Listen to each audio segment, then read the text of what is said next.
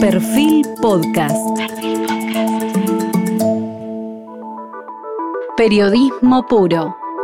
Jorge Fontevecchia, en entrevista con la filósofa estadounidense Seila Benhabib. Buenas noches. Hoy estamos con una de las principales filósofas del mundo, Sheila Benhabib. Benhabib se dedicó al vínculo entre las corrientes de pensamiento contemporáneas, especialmente el paradigma de la modernidad, posmodernidad, con cuestiones como la ciudadanía e incluso el feminismo. Ella nació en Estambul, en una familia judía sefaradí, y es profesora de la cátedra Eugen Meyer de Ciencias Políticas y Filosofía de la Universidad de Yale. Sus ensayos sobre feminismo, ciudadanía y derecho le valieron la traducción de sus textos a más de 12 idiomas.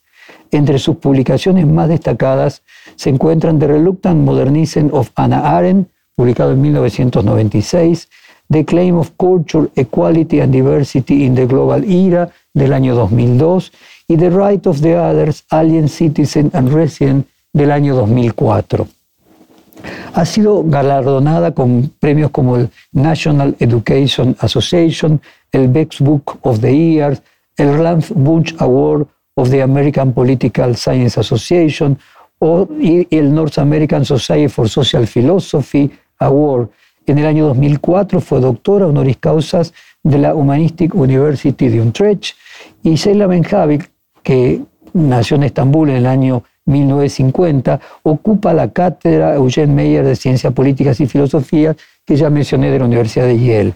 Ha sido asimismo profesora en la New School for Social Research of de Nueva York y de la Universidad de Harvard. Fue presidente de la División Oriental de la American Philosophical Association, es miembro de la Academia Americana de Artes y Ciencias. Ha sido además investigadora asociada en numerosas instituciones, tanto en Estados Unidos como en Europa. Ha sido nombrada doctora honoris causa por las universidades de Utrecht, de Valencia, de Bolsaki University en Estambul y ha recibido prestigiosos premios como el Ernst Leopold Lucas de la Universidad de Tübingen. Es una de las voces más autorizadas en el mundo actual del debate filosófico y político acerca de las diferencias entre el feminismo y el multiculturalismo. Algunos de sus libros en castellano son Los derechos de los otros y algunos de los libros también más destacados en castellano es El ser y el otro en la ética contemporánea, Teoría feminista y teoría crítica y Debates feministas en el que cambia ideas. También con Judith Butler hemos entrevistado recientemente aquí eh, a su pareja, a Wendy Brown. Comenzamos entonces el reportaje preguntándole, el epígrafe de su libro Los derechos de los otros es Ningún ser humano es ilegal. Corresponde a la Marcha por la Libertad de los Trabajadores Inmigrantes del año 2003. ¿Cuál es la relación ontológica entonces entre ley y derecho y entre la ley e identidad? Gracias por empezar con esa cita, porque expresa, en primer lugar, la disyuntiva entre la moral y el derecho. Cuando decimos que ningún ser humano es ilegal, en primer lugar, estamos hablando de un reconocimiento moral del individuo.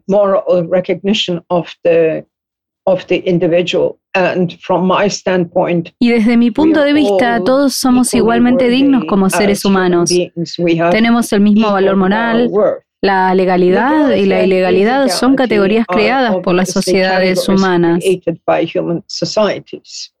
Y un ser humano se convierte en ilegal o un ser humano contraviene la ley como resultado de sus acciones.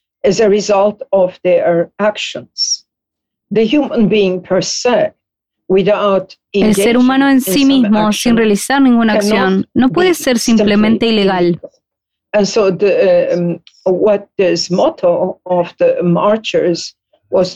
Por lo tanto, lo que intenta expresar el lema de los manifestantes es su enfado por el hecho de que ciertos seres humanos sean clasificados como legales y otros como ilegales.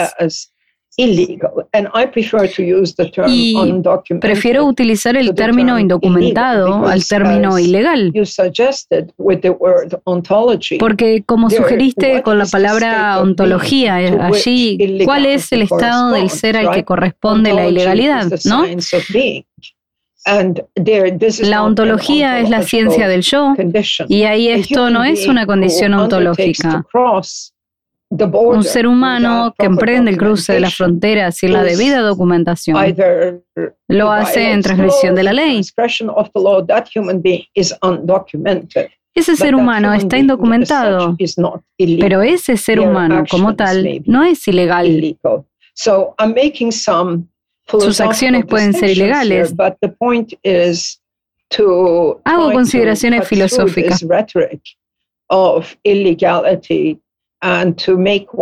Pero el punto es tratar de cortar con la retórica de la ilegalidad y hacer que uno piense más concretamente y más comprensivamente sobre la condición de migrantes transnacionales de hoy.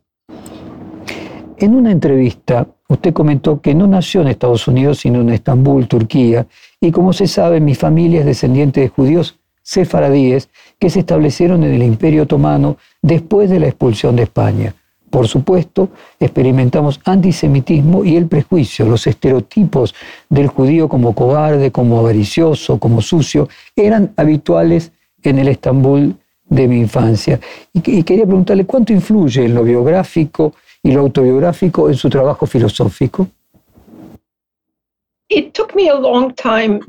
Me llevó mucho tiempo escribir de forma autobiográfica, porque la filosofía no es un medio como la literatura, um, donde la persona concreta, la individualidad de la persona, está siempre mucho más implicada.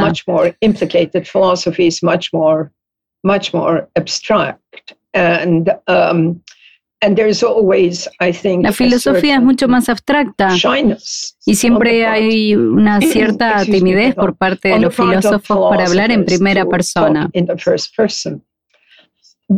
Pero en un momento determinado de la vida de uno, llega un momento de reflexión en el sentido de que entiendes algo sobre ti mismo.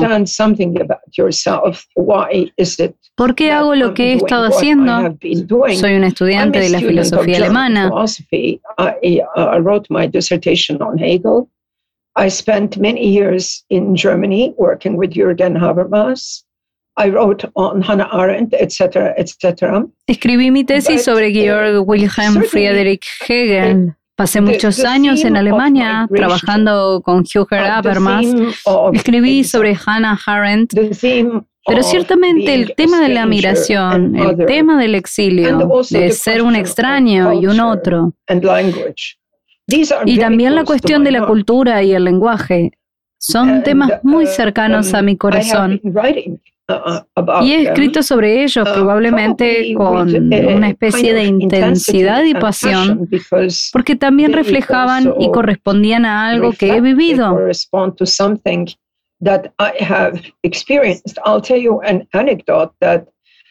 Les contaré una anécdota que es difícil de entender para las personas que no han tenido recuerdos del exilio.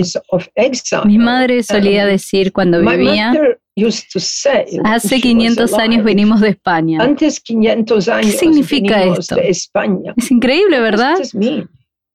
Antes de 500 años venimos de España. ¿Qué significa para una comunidad conservar esa memoria, uh, tener ese sentido de sí misma? Y éramos una minoría y no muy significativa con el paso de los años. Uh, um, Pero tengo la sensación de haber cruzado culturas, llevando dentro de mí diferentes culturas. Y tengo esta sensación de una especie de memoria del exilio, de algo que perdimos y de encontrar un nuevo hogar y todas las tensiones que ello implica. Hay una película griega que en Argentina se llamó El sabor de la canela y el, título original era Politiki Cousina, que incluye un juego de palabras entre astronomía y gastronomía, los sabores de la infancia, los recuerdos infantiles, que también aluden a la comprensión del cosmos y del universo. Y la pregunta es si alguno de esos recuerdos de su infancia determinaron de alguna manera o influyeron de alguna manera en su trabajo filosófico. Um, la mejor respuesta sería en términos de una lengua.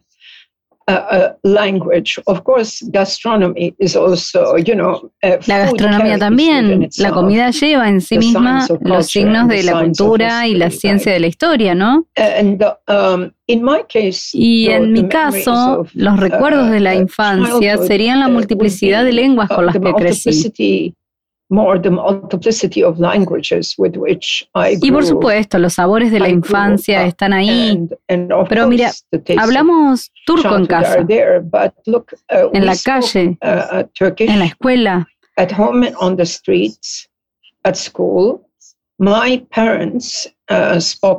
Mis padres hablaban ladino entre ellos y también francés. Crecí con estas tres lenguas en el sentido de que siempre estaban ahí. Um, in the sense that they, they were always they were always there. So, and then I myself learned. Y luego aprendí uh, alemán cuando tenía unos 20 años. Uh, so it is this memory of languages that is more y tal vez esto también marca mi trabajo en el sentido de que estuve en los Estados Unidos durante más de 50 años. Y sin embargo, estoy más en contacto con Europa y con Turquía uh, y con todo lo que está pasando en el resto del mundo. And with Turkey and with what's going on in the rest of the world. I mean, of course. Por supuesto, conozco Estados Unidos y le presto atención. Pero de alguna manera, lo que está más cerca de mí y lo que entiendo más íntimamente, siento que sigue siendo el viejo mundo. Um, y no sé si estoy respondiendo con precisión a tu pregunta, pero supongo que estoy traduciendo la gastronomía, entendida como metáfora, a una cuestión de recuerdos de la infancia y del lenguaje. Los historiadores del arte señalan que hay un matiz entre el significado de las imágenes de Bizancio y en el Renacimiento. Señalan que la clave interpretativa de Bizancio era la presencia mientras que la explicación para el arte de Rafael o de Leonardo es la representación.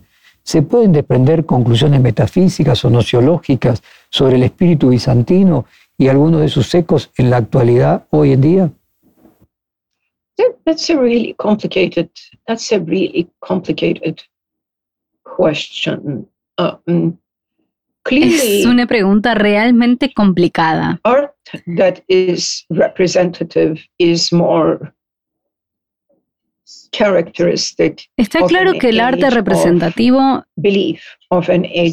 es más característico de una época de creencias, de una época de fe, de una época de religión, um, o de una época en la que la fe se comparte y forma parte del universo, del, uh, mobiliario del uh, mundo, por utilizar una expresión.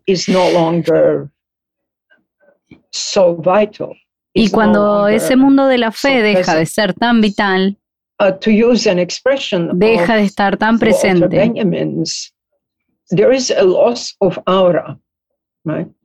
Para utilizar una expresión de Walter Benjamin, hay una pérdida de aura. Hay una pérdida de la magia. El aura se refiere a ese elemento místico, mágico que rodea una obra de arte. Um, y muy a menudo eso forma parte del universo de la fe. Y cuando perdemos eso, y creo que no es nada controvertido decir que de hecho lo um, hacemos, tenemos cada vez uh, menos ese espacio compartido.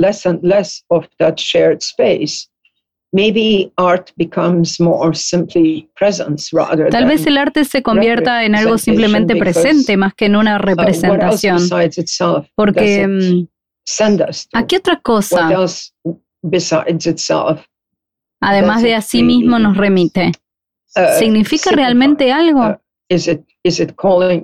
¿Nos llama? Esa sería la forma en que yo pensaría en ello. Usted también dijo, y le voy a leer textualmente, en el análisis de Arendt, encontré una explicación histórico-sociológica de esas dimensiones existenciales que para mí tenía sentido, a saber, la mezcla de antisemitismo y filosemitismo que dominaba y todavía domina el discurso y las actitudes sobre los judíos. La filosofía permite comprender otras situaciones que tienen que ver con el trato entre los seres humanos a partir de su lectura de Hannah Arendt. Definitely, definitely. Definitivamente. I mean, um, uh, it's the it's the it's the vocation of philosophy to try to la vocación de la filosofía es intentar abordar, como dice Arendt, la condición humana. Y seguramente también hay literatura y arte que juntos se meten ahí y hacen eso. También hay una especie de comprensión técnica de la filosofía que solo se ocupa de la naturaleza del lenguaje, de la naturaleza del conocimiento.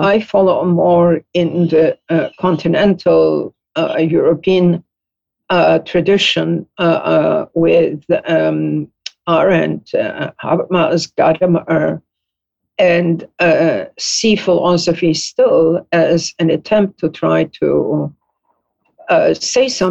Pero yo lo sigo más en la uh, tradición europea continental, con los Arendt y Habermas, y ellos ven la filosofía todavía como un intento de tratar de decir algo significativo um, sobre nuestro lugar como seres humanos en el universo. Y el reto es ser capaz de hacer eso en una época de ciencia, no contra la ciencia, sino tratando de distinguir entre filosofía y ciencia y al mismo tiempo hacer que nuestras afirmaciones sean compatibles con la ciencia.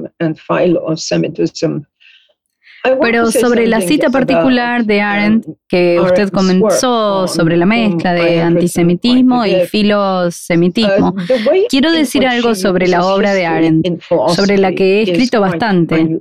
La forma en que utiliza la historia de la filosofía es bastante inusual.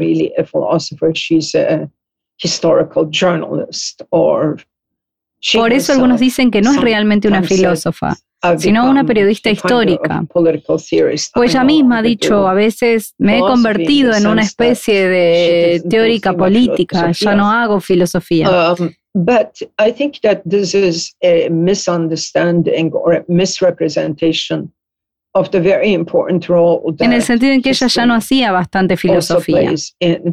Pero creo que esto es un malentendido. Uh, uh, o una tergiversación del importantísimo papel que también juega la historia en el análisis filosófico. Ese es el logro del análisis de Arendt de un fenómeno como el antisemitismo. Es conocida como la teórica del totalitarismo, ¿no? Pero aún así, su logro allí es pensar realmente la historia cultural de Europa y la historia económica de Europa desde el siglo XVIII en adelante hasta el comienzo del siglo XX, para tratar de aprender, como ella dice en un momento paradójicamente, the Jewish question, la question juive, that was not really considered that important ¿Quién habría pensado que la cita, la cuestión judía, está todavía, la cuestión judía, que no era realmente considerada tan importante en la vida de las naciones a través de los uh, siglos en Europa? ¿Y quién iba a pensar que esa cuestión iba a um, cobrar tanta importancia? Y la forma en que ella puede abordar esto es mediante una sensibilidad filosófica, pero también una especie de análisis histórico profundo. Es una síntesis única a la que llega. También sobre Anna Arendt, otra pregunta, la segunda. Usted también dijo que, y le leo textualmente, las experiencias de Arendt como judía y como mujer, como mujer judía, en la era del totalitarismo, siguen siendo parábolas para nuestro siglo como Eli Weisle, como Primo Levi, como Jen Amery, como Ince Krasen y muchos otros, ella dio testimonio de uno de los grandes horrores políticos de la humanidad en su propio país y cometió en su propio idioma, pero no perdió la esperanza en el poder de la esfera política, incluso después de la Shoah. Como también en este siglo seguimos enfrentados a formas de mal político, tenemos que volver atrás y leer y releer a Hannah Arendt. Y la pregunta es, ¿cuál es su reflexión sobre la vuelta a posturas de extrema derecha en la política mundial y especialmente en la europea? Lo que aprendí leyendo a uh, Arendt es que, por muy duro que sea, tenemos que intentar comprender al otro. As difficult as it is, we have to try to understand. We have to try to understand. We have to try to understand the other tenemos que tratar de entender el surgimiento de estos movimientos hoy en nuestro mundo uh, y tenemos que combatir también. Um, Pero primero tenemos que ver si existe un uh, lenguaje a través del cual lo que nos resulta odioso, lo que nos resulta malo no es tan peligroso, pueda hacerse también de alguna manera comprensible.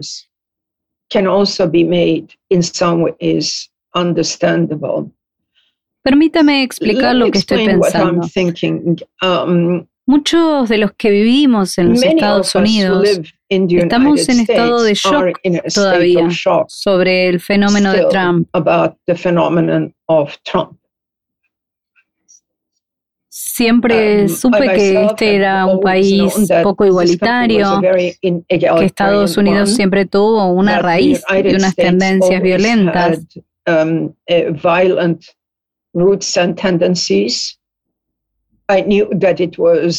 um, Sabía que era un país imperialista que cometía muchas injusticias en el mundo, pero creía que a pesar de todos sus defectos, la democracia constitucional estadounidense perseveraría y que tenía una especie de fuerza. Es lo que el fenómeno Trump nos trajo a casa. Y aquí Arendt realmente ayuda. Lo que el fenómeno Trump nos trajo a casa es que este país tampoco es inmune um, a las fuerzas que crearon el fascismo y el autoritarismo en el resto del mundo. created fascism and authoritarianism in the rest of the world. And uh, this y este fenómeno, muchos se resistieron, incluyéndome a mí, um, a llamar fascismo um, al fenómeno Trump durante mucho tiempo, porque el fascismo es un término con mucha historia. ¿Han tenido ustedes el fascismo latinoamericano?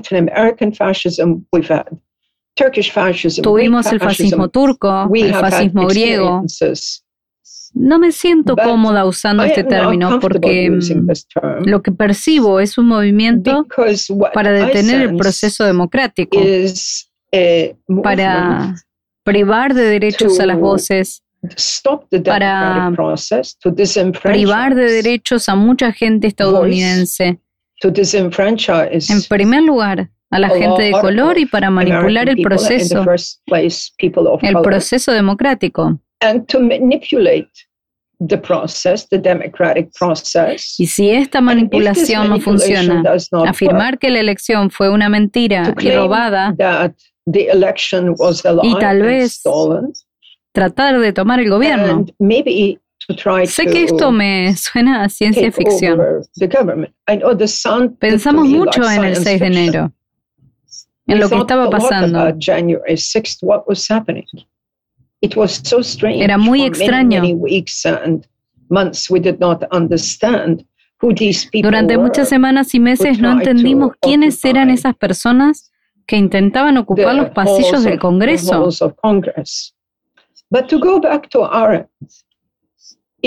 Pero volviendo a nuestro tema,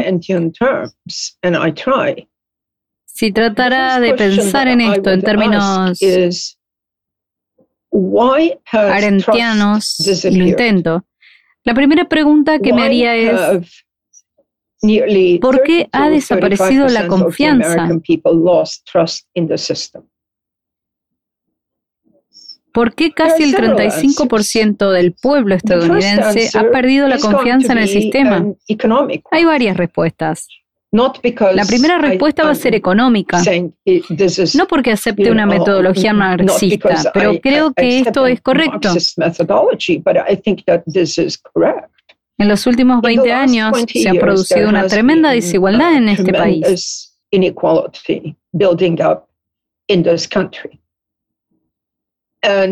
Y según muchas estadísticas internacionales, Estados Unidos se encuentra entre las democracias capitalistas industrializadas menos igualitarias. Y estamos realmente hacia el final del índice de igualdad. Esto es importante. Esto es una cosa. La segunda cuestión es la uh, desindustrialización, la aparición de una nueva economía del conocimiento, la pérdida de las antiguas fábricas, de los antiguos puestos de trabajo. Si viajas por Estados Unidos, pasas por pueblos de 30, 40 mil habitantes, en los que desaparece una fábrica y este pueblo cae en la miseria, el paro, la pobreza, la desindustrialización.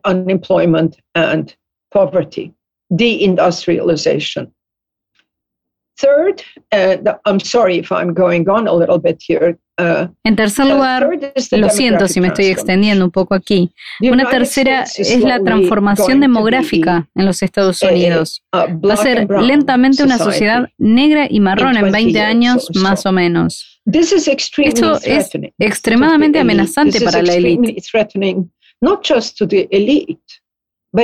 Esto es extremadamente amenazante no solo para la élite, sino que es extremadamente amenazante también para ciertos segmentos de la población que han perdido su fe económica, de seguridad y política en el sistema. Así que si se juntan todos estos fenómenos, lo que está uh, surgiendo es una especie de profundo nihilismo político. Uh, y lo que de nuevo nos enseñó Arendt es que durante periodos como este hay una alianza entre la élite nihilista. Trump es un hombre de negocios exitoso, utiliza la ley a su favor. Su mentalidad política es nihilista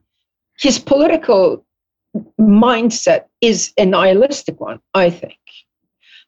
Pero hay esta convergencia entre la élite y la multitud o las masas, que es característica de estos movimientos de nuestro tiempo. Así que creo que el primer paso para tener una esperanza arentiana es tratar de entender y por entender, y creo que lo que ayuda a uno mismo es que no odies si entiendes no es que perdones, no es comprender, es perdonar. No es lo que digo. Pero sí comprender. It helps one is uh, you do not hate if you understand. Not that you forgive, y tal vez, al ver algo del sufrimiento de la gente que se alinea, hay movimiento of the people who are themselves, okay, with this movement. Entonces también puedes tener algún sentido sobre cómo intervenir políticamente. Sobre el liberalismo, usted dijo, y voy a leer textualmente, para muchos intelectuales europeos liberalismo es una mala palabra. No lo es para mí. Los europeos identifican liberalismo con liberalismo de mercado e individualismo carente de principios. Pero también existe un liberalismo político en el sentido articulado de John Rawls durante los últimos 30 años. Esta clase de liberalismo no versa sobre el mercado. El propio Rawls dice que las libertades económicas pueden organizarse para beneficiar a los miembros menos privilegiados de la sociedad, sino sobre el imperio de la ley, el constitucionalismo y la razón política. Y aquí termino la cita a su párrafo. Y le quiero preguntar, ¿qué es el liberalismo para un intelectual norteamericano y qué impronta puede encontrar en la actualidad en el progresismo norteamericano de las ideas de John Rawls. John um, Rawls hizo un um, aporte muy central. La idea central del liberalismo político es cómo podemos representarnos unos a otros. Um, central insight uh, cómo podemos cooperar unos con otros en sociedad, en nuestro tipo de sociedad, donde hay profundas divisiones de creencias respecto a la estética, la religión, la ciencia. Piensa en lo que está sucediendo hoy en día. La pregunta de Rawls era si las sociedades modernas se caracterizan por estas profundas divisiones, un profundo pluralismo.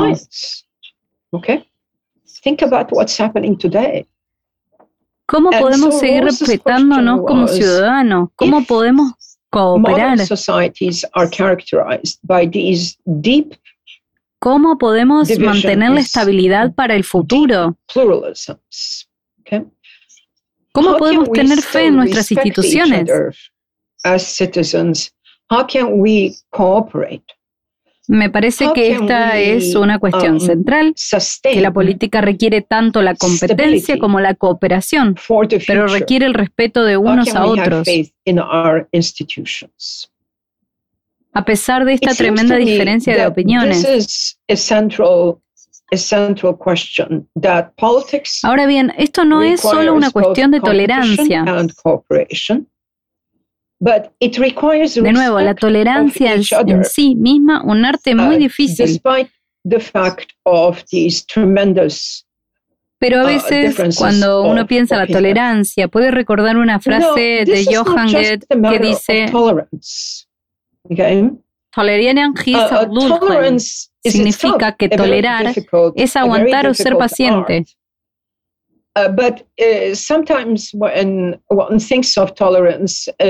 No porque realmente se ejerza la tolerancia, sino porque simplemente hay que tener paciencia con las tonterías del otro.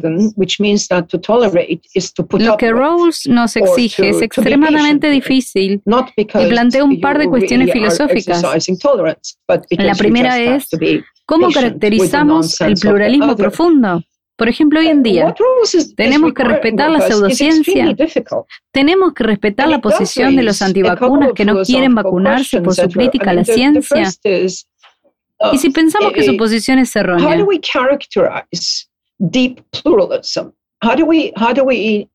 ¿Cómo preservamos la convivencia? ¿Cómo podemos convivir políticamente? ¿Cómo podemos cooperar? Esto es muy difícil. Y creo que convertir esta cuestión en el centro del liberalismo político fue el gran logro de Rose. Pero también hay que criticar a Rose. Y creo que es por eso que hoy muchos intelectuales uh, estadounidenses, incluyendo a las feministas, contándome a mí, incluyendo a personas que vienen de una uh, postura más socialdemócrata, apuntan hacia el seguimiento. Sí, el propio Rawls dijo, mira, el modelo económico de justicia, el modelo de la sociedad justa que estoy proponiendo en el que los bienes primarios, uh, no solo los bienes económicos, sino los bienes primarios, incluyendo el acceso a los cargos, la base del autorrespeto serán distribuidos de tal manera que los um, peores estarán mejor. Um, eh, Reconoció que la desigualdad económica es también una división fundamental en nuestras sociedades y pensó que su teoría, su teoría de la justicia, podría tratar el problema de la desigualdad económica y dijo, mi uh, sistema es neutral acerca de cómo se organiza la economía, cuánto de ella es privada, qué parte es uh, pública.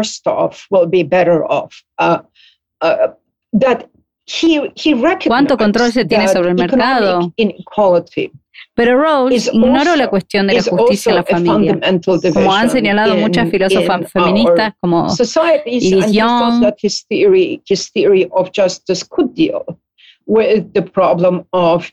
Susan Moller Rockin, Rawls no pensaba que las relaciones de justicia se extendieran a la esfera privada public, how much controls you have on the market, etc.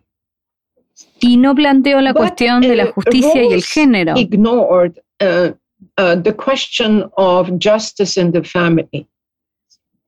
¿Cómo respondemos a las preguntas um, sobre las injusticias? Um, que surgen como resultado de la diferencia sexual y de género. Uh, Rawls uh, did not think that relations of justice extended to the private sphere. And, y otra um, cuestión muy importante que se está discutiendo bastante ahora es la cuestión del color en la teoría de la justicia de Rawls. Uh, how do we how do we answer questions about um, uh, injustices that arise as a result of um, gender and sexual difference. And one other very important question, which is being discussed no voy a usar el término um, raza porque es de un concepto muy engañoso y difícil. In Rawls's theory of justice, I'm not going to use the term Pero la cuestión del color y los estadounidenses siempre señalaron que en las cinco obras uh, principales de Rawls escribió, um, la cuestión del color nunca fue abordada. Um, always pointed out that in the five major works that Rawls wrote, the question of color was never addressed. It was as if uh, color differences among Era como si las diferencias de color entre los seres humanos de diferente color no fueran un problema de justicia. Pero hoy en día creo que muchos de nosotros, algunos lo rechazan, pero ya sabes, los que lo valoran, los que lo respetan de la manera en que yo lo hago, están tratando de entender si en su teoría de la justicia, si en su comprensión del liberalismo político, también podemos acomodar algunas de las profundas cuestiones de identidad y si estas profundas uh, divisiones pueden convertirse en parte de la teoría de la justicia. En los agradecimientos de su libro Los derechos de los otros está Richard Bernstein, quien también dijo fijó su mirada en las ideas de Anna Arendt. ¿Cuál es su mirada sobre el rol actual del pragmatismo norteamericano y especialmente sobre la obra de Richard Bernstein?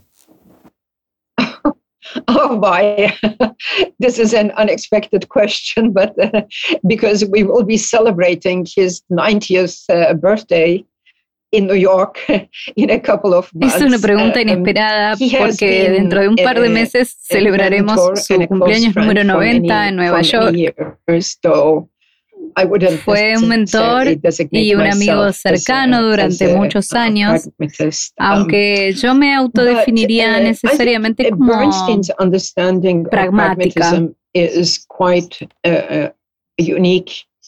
Uh, Pero creo que la comprensión um, que Bernstein tiene uh, del pragmatismo es bastante única en el sentido de que fue capaz de señalar cuestiones en contra de muchos prejuicios contra el pragmatismo. Uh, American pragmatism was for a long time Permítame que intente empezar por el principio. el pragmatismo americano fue durante mucho tiempo malinterpretado como una forma banal y casi vulgar de filosofía práctica. Parecía como si el pragmatismo americano redujera la verdad a lo que funciona.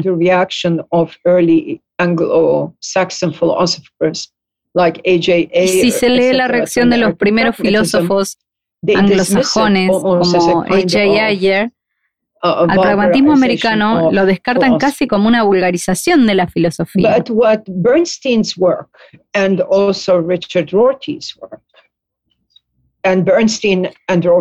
pero lo que el trabajo de Bernstein y también el de Richard Rorty y Bernstein y Rorty fueron estudiantes juntos y permanecieron muy unidos durante muchos años, establece es que el pragmatismo americano parte de una visión del yo como un ser activo, implicado en el mundo John Dewey called the spectator theory of knowledge. Que rechaza lo que John Dewey llamaba la teoría espectadora del conocimiento, que adquirimos conocimiento simplemente contemplando.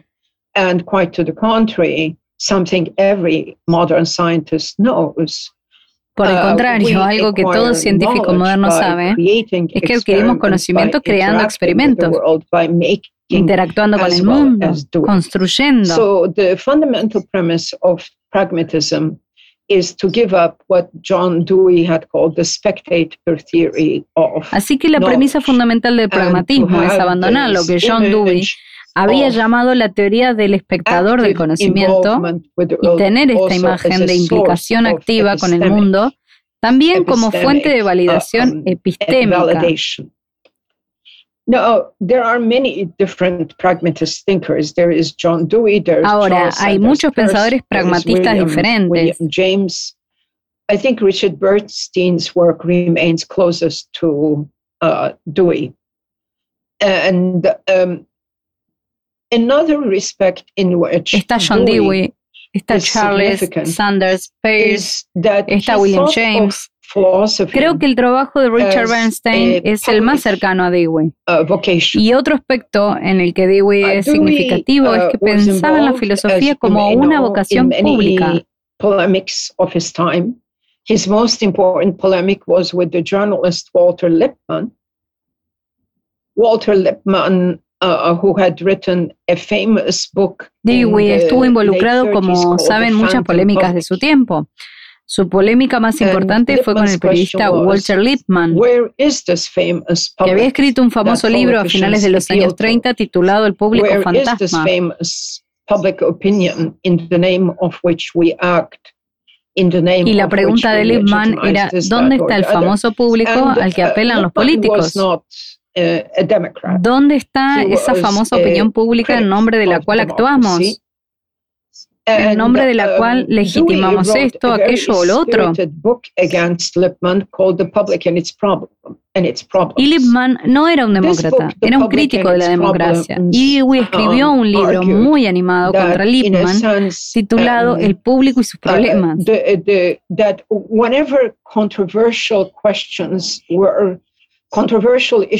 Este libro argumentaba que en cierto sentido, cualesquiera que fuesen las cuestiones controvertidas, los temas controvertidos se creaban como resultado de la acción humana, como resultado de nuestra intervención en la naturaleza o en la sociedad que podía surgir un público, que podía surgir un público de controversia, de discusión, de argumentos, y en ese sentido, el público no era una cosa uh, estática, sino que el público era, para usar las palabras de Habermas, aquí, de nuevo, Jürgen Habermas, que estaba muy influenciado por Dewey, el público era la esfera pública, una esfera de comunicación, uh, discusión y opinión que podía cambiar a través del tiempo.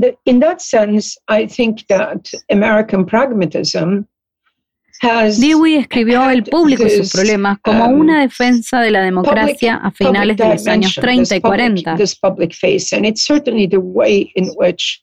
Uh, Dick Bernstein, Richard Bernstein understands, y en ese sentido creo que el pragmatismo americano ha tenido esta dimensión pública, esta uh, cara pública, y es ciertamente la forma en que Richard Bernstein um, entiende la filosofía también como una especie de intervención pública.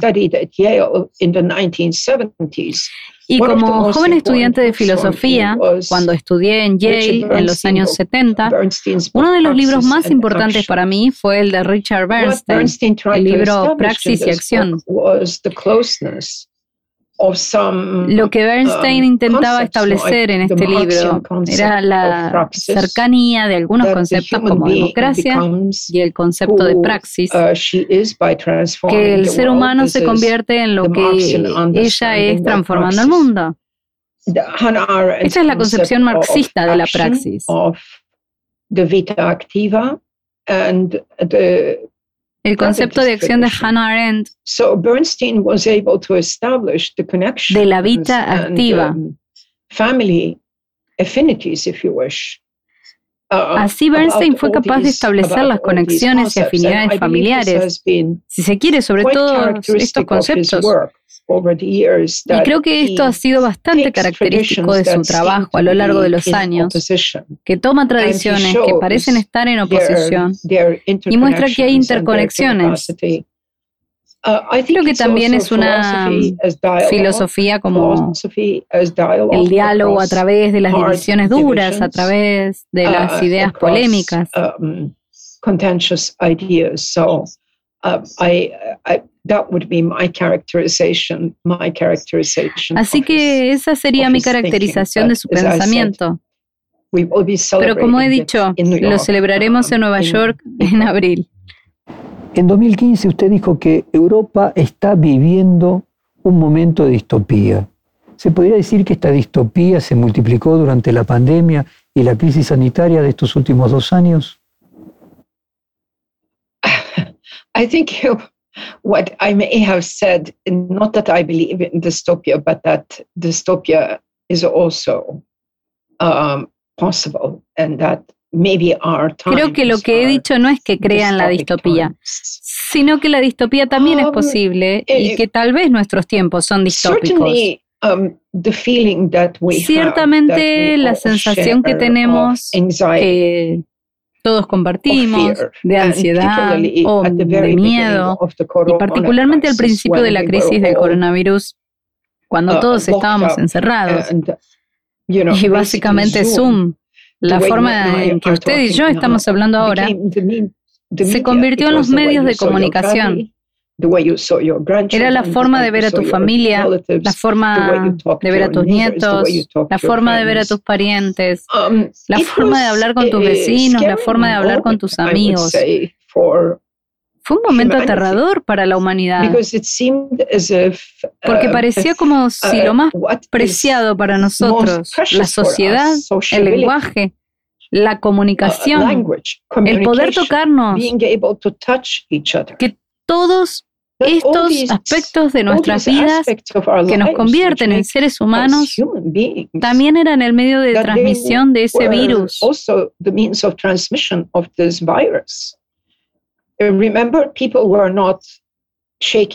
Recuerde que la gente no se daba la mano, se daba codazos al um, caminar.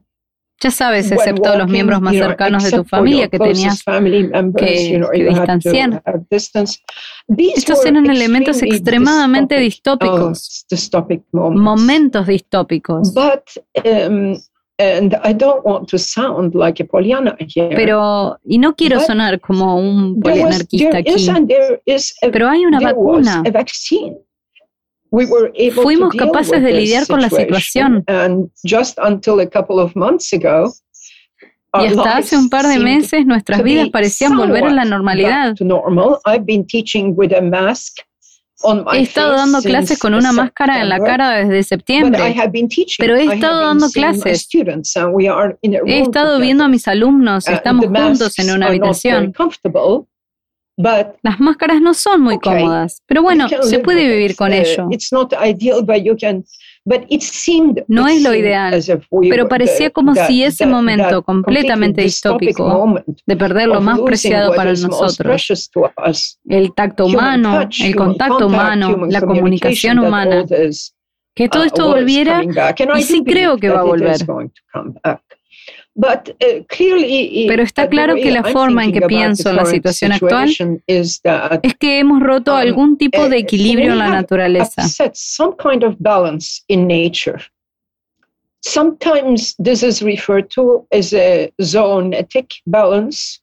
A veces se habla de un equilibrio zoonético, el tipo de equilibrio entre el mundo humano, animal y vegetal. Um, y sea cual sea la causa de esta nueva variante del virus Delta, uh, parece ser una mutación. Y lo que se dice uh, es que esta mutación tiene lugar porque en muchas partes del mundo, por ejemplo en uh, África, la tasa de vacunación es del 6%. Y mientras haya partes del mundo en las que solo hay un 6%, no podemos controlarlo. Siempre habrá mutaciones. Uh, Esta es quizá la forma más científica y de sentido común de ver la uh, situación. Uh, pero creo que si profundizamos un poco más, existe el sentido de que nuestra civilización tecnológica industrial, nuestra uh, economía, um, ha alterado algún tipo de equilibrio que ha hecho que la especie humana sea ahora cada vez más vulnerable. Esto más el cambio climático, y eso es parte del cuadro. El cambio climático en sí mismo puede tener algo que ver. Particularmente el derretimiento de la capa de hielo puede tener algo que ver con la aparición de más y más organismos en la atmósfera. the melting of the ice cap may have something to do with the emergence of more and more Esta es una hipótesis. into the atmosphere. This is one hypothesis. Así que hay muchos, muchos elementos distópicos ahora mismo en nuestro mundo. Pero también hay una dimensión que me parece curiosa y he estado pensando un poco en ello. Permítame explicarlo de esta manera. Sabe, he defendido el cosmopolitismo como una perspectiva moral y cultural. Es un término que se malinterpreta muy a menudo. Se dice que los cosmopolitas no tienen nada que decir, no tienen patria, no tienen patriotismo, no tienen apego.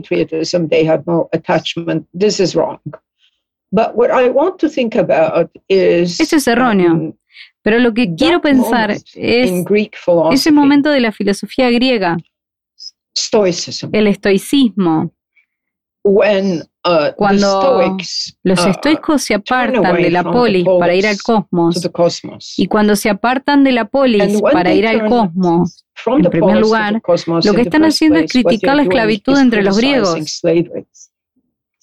Among Greeks, they're disgusted with the slaveholding system of the Greek politeia. And están disgustados con el sistema de tenencia de esclavos de la polis griega y se vuelven al cosmos.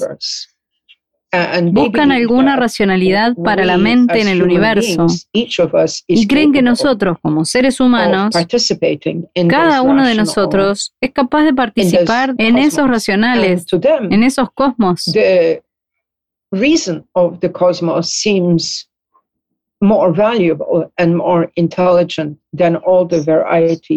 Y a ellos la razón del cosmos les parece más valiosa e inteligente uh, uh, uh, que todas las variedades que prevalecen entre las ciudades humanas. Entonces creo que tal vez tengamos que recuperar hoy el sentido del cosmopolitismo, pero también el sentido de pensar en el cosmos en el mundo que compartimos juntos. Porque esto es lo que uh, refleja también esta uh, pandemia en la que estamos inmersos.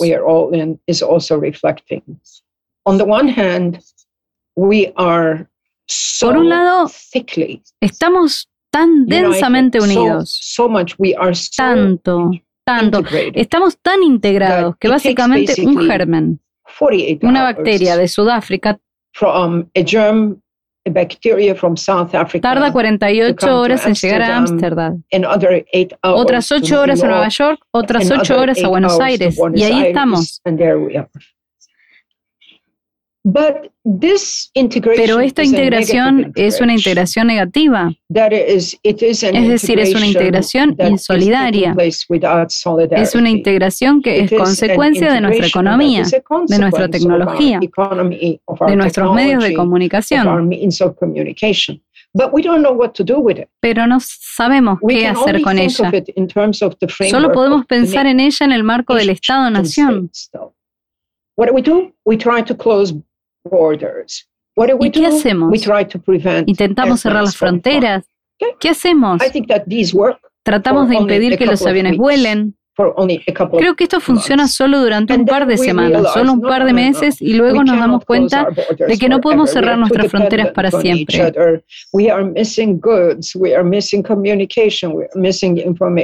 Somos demasiado dependientes unos de otros. Nos faltan bienes. Nos falta comunicación, nos falta información. Entonces, si no hay un momento de utopía Pero si hay un momento de esperanza en este aprieto en el que nos encontramos, es quizás intentar pasar de la integración negativa a una solidaridad más positiva para entender que estamos en el mismo barco. Whatever you want to call it, you know, and uh, we are, you know, going to uh, sink or swim together. And so, in that sense, este barco llamado la Tierra, el globo, y vamos a hundirnos o nadar um, juntos. Y en este sentido, quizás haya un momento de cosmopolitismo que incluya también la reflexión uh, sobre el mundo y sobre la Tierra en la que estamos. Así que um, uh, eso es lo que veo como un posible momento de esperanza en medio de una época distópica que estamos atravesando. in the midst of a dystopic moment Finalmente, usted escribió, le leo otra vez textualmente, a diferencia de los comunitarios que reducen las demandas de moralidad a los derechos de las comunidades específicas étnicas, culturales y políticas, y a diferencia de los realistas y posmodernistas que son escépticos respecto de que jamás se puede subordinar normas políticas a normas morales, el discurso ético insiste en la necesaria disyunción, así como en la necesaria mediación entre lo moral y lo ético, lo moral y lo político. Y la pregunta es, ¿qué diferencia hay entre la reivindicación identitaria de las minorías étnicas o sexuales respecto de la identidad nacional? I mean, at um, a very um, just to to to begin with, um, Para empezar con una respuesta sencilla, una identidad nacional puede construirse en torno a una variante cívica o étnica.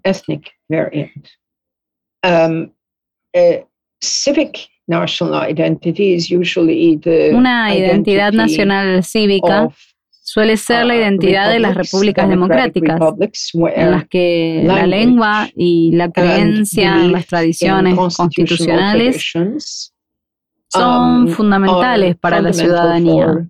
A diferencia de las creaciones de identidad más nacionalistas, uh, en las que el Estado se entiende como el Estado que pertenece a una mayoría étnica o lingüística dominante ethnic or linguistic majority. Uh, so the, the, the question about Así pues, la cuestión de la identidad nacional es siempre la vinculación entre la nación y el Estado. Uh, civic uh, nationalism uh, sees the state as the state of many, many different kinds of groups. Uh, el nacionalismo cívico considera que el Estado es el Estado de muchos, muchos tipos de um, grupos diferentes. Así que en principio la distinción entre un tipo de identidad de grupo y la identidad nacional uh, es que un Estado-nación puede contener muchas formas diferentes y um, competitivas de identidad de grupo on the configuration of institutions pero, uh, y particularmente en un Estado-nación, puedes tener un debate sobre la configuración de las uh, instituciones. Puedes empujar para que uh, puedas seguir muchas formas diferentes de vida. Jack Rawls's word. No, um, identity politics, and I think in this um, in this paragraph, which is a bit complicated. I was I was resisting um, the. Um, Puedes perseguir uh, diferentes tipos de bienes para usar las palabras de Jacob Ross. Uh, sobre las políticas de identidad, creo que en este párrafo, que es un poco complicado, collective public good. And that me estaba resistiendo a la tendencia comunitarista de decir que hay un bien público colectivo compartido y que el liberalismo se equivoca porque defiende la capacidad del individuo de formar su propia concepción del bien, en lugar de hacer hincapié en un bien público y compartido. Uh, no creo que el comunitarismo esté completamente equivocado. Creo que hay muchos elementos valiosos en el comunitarismo, particularmente su visión del individuo como social, como un ser más social, un ser más socializado, hecho ciertas formas de individualismo uh, liberal. Pero lo que es problemático en el comunitarismo uh, es esta idea de un bien compartido que parece estar ahí sin contestación, sin discusión, sin conflicto. That seems to be there without contestation, without argument, without conflict. I also believe in public goods, but I believe that public goods are always uh, the um, uh, the object, or always have to be the object also of disagreement, of agon, of uh, uh Uh, uh, y así creo que la visión comunitarista es, en cierto modo, demasiado pequeña en términos de individuo y comunidad, eh, en términos de asumir que los individuos son simplemente miembros de estas comunidades uh, holísticas o unificadas. Ahora bien, la política de la identidad es otra cuestión totalmente distinta. Yo no defiendo la política de identidad. Lo que defiendo es el derecho de las minorías culturales, sexuales y lingüísticas um, a la igualdad de respeto y reconocimiento. Uh, y a un lugar en la esfera pública, porque cualquier tipo de política que surja de una reivindicación fundamentalista sobre la identidad es para mí una política que debe conducir a la intolerancia Um, um, uh, uh, y esta puede ser una forma de política feminista uh, que dice que la heterosexualidad no es aceptable. Puede ser una forma de política nacionalista um, que puede denigrar a las minorías, a las minorías lingüísticas y étnicas. And this can be a form of feminist politics, okay, that says that heterosexuality is not acceptable. It can be a form of nationalist politics that can denigrate minorities, linguistic and Así que no me gusta el término política de identidad. Para mí, la cuestión es el respeto a las uh, minorías y el um, respeto a las uh, diferencias uh, lingüísticas. Y el respeto uh, tampoco es nunca unívoco. Siempre depende de ciertos principios compartidos, de ciertos principios que tenemos que valorar juntos. Y aquí es donde, por cierto, entra Rawls, y aquí es donde entra el liberalismo político, Uh, y de nuevo, en el sentido del respeto que tenemos que mostrarnos unos a otros en primer lugar como individuos. again in the sense of the respect that we have to show each other in the first place as, as individuals. Sheila Benjavid, muchas gracias por esta hora de conversación y nuestra envidia porque usted pueda participar de la celebración del cumpleaños 90 de Richard Dayton. Un saludo desde la Argentina. Buenas noches. Thank you very much. I enjoyed the conversation. Thank you. Bye bye. Thank you. Perfil Podcast.